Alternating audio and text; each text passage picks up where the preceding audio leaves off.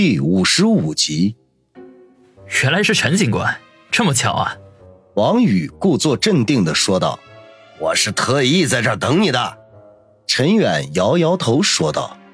王宇眉头一跳，说道：“上次的事情我已经不想追究了。除此之外，咱们之间好像没有什么其他交集吧？”小王，不要这么紧张嘛，我就想找你打听点事儿。陈远呵呵一笑。脸上看似和蔼可亲，眼中却闪过一道凌厉的光芒来。有什么可以帮你的？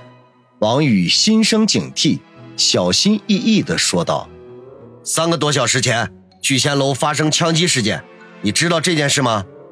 陈远直视王宇问道：“不知道。”王宇摇头否认。“好，那你的车是几点停在这里的？”陈远继续追问。上午九点多吧，因为和一个朋友有约，不方便开车过去，又没有找到合适的车位，就只好停在这里了。王宇心慌慌地解释着，总感觉眼前这个老警察已经把他看穿。什么朋友，在什么地方约会？陈远根本不给王宇思考的机会，立刻逼问：“这是我的个人隐私，可以不回答。”王宇反应还算快，直接避开。陈远点点头，忽然说道：“那你衣服上的弹痕是哪来的？”王宇大吃一惊，他忘了最关键的地方，那就是他身上的衣服一直都没有换，那两颗擦身而过的子弹留下了不可磨灭的痕迹。没想到陈远问东问西，目的是在这个上面。这个，王宇支吾起来，没有找到恰当的借口。陈远嘿嘿一笑。伸手拍拍王宇的肩头，说道：“小王，我只是想要了解一下当时的情况。我们已经初步确定，枪击事件是黑社会寻仇，枪手供认他们袭击的目标是春城金栋保安公司的老总孙卫良。当时和孙卫良在一起还有一个身手十分厉害的年轻人，据说可以提前做出预判，屡次躲开他们的射击。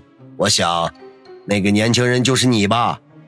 陈远三言两语已经令王宇无法辩驳，他只得说道：“我不想惹麻烦的，而且我们是受害者。你们当然是受害者。身为人民警察，我们有义务保护每位守法公民的安全。”陈远忽然捏着官腔说。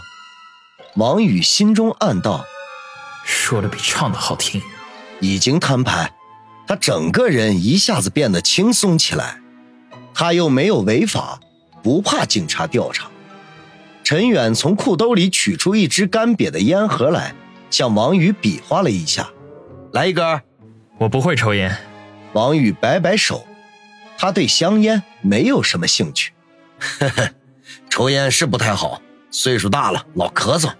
陈远嘴里嘟囔着，却仍旧自己点燃了一根，叼在嘴里，狠狠地吸了一口，惬意地从鼻孔里喷出来。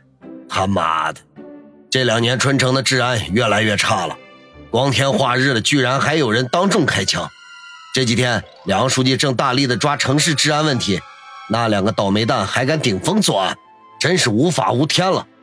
陈远忽然说了这么一句不着边际的话，使王宇感到一阵莫名其妙。小王，你知道孙卫良现在在什么地方吗？正当王宇好奇陈远说这些话有什么意义的时候，这个老警察话锋一转，毫无防备的问道：“他。”王宇本能的要回答，可只说了一个“他”字，就赶紧闭上了嘴巴，心中暗叫：“好你个老狐狸，差点上了你的当！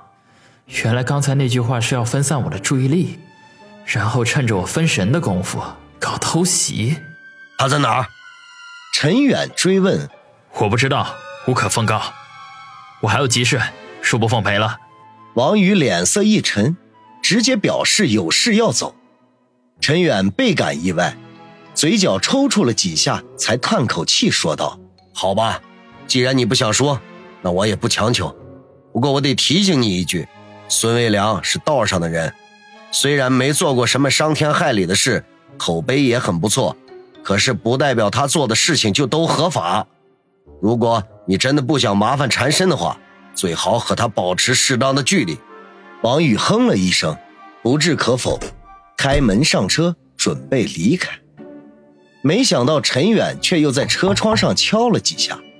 王宇皱下眉头，他虽然不想和这个老油条纠缠，可他也不敢得罪他，就一脸不快地摇下车窗说道：“陈警官，我真的有急事，不能再耽误下去了。”陈远呵呵一笑说道：“我是想说，你的身手真的很不错，不过这是个法治社会，暴力是解决不了问题的。那，这是我的名片，如果有什么需要我帮助的话，只管给我打电话。”王宇无奈地接过陈远递过来的名片，说了一声告辞，就开车离开。陈远目送他走远，摇头叹息，自语说道：“算你小子走运，幸好这件事不是我来负责的。这年头，多一事不如少一事啊。”说完，他悠哉悠哉地向胡同深处走去。王宇把车子开出了老远，才停靠在路边。通过倒车镜观察后面，看看那个叫陈远的老警察是不是在跟踪。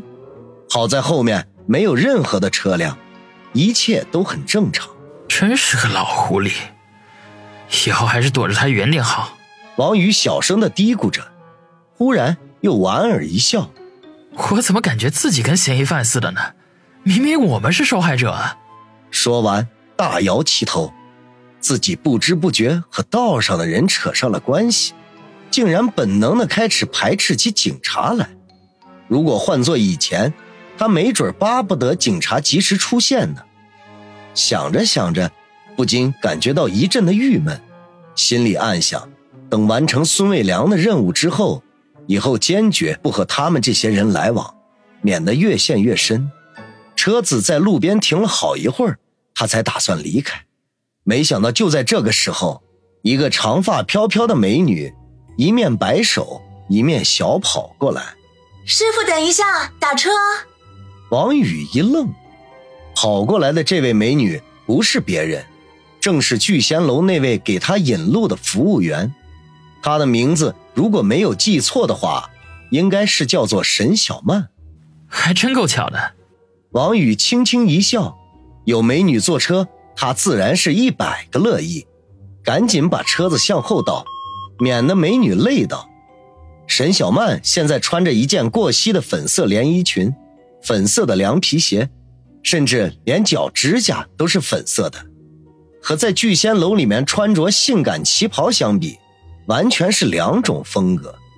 此刻的她看上去少了几分妖娆性感，多了几分青春靓丽，甚至。还带着一丝丝的娇俏，他见王宇倒车，便停了下来，一手叉着腰，摆了一个很舒服的姿势，静静的等候。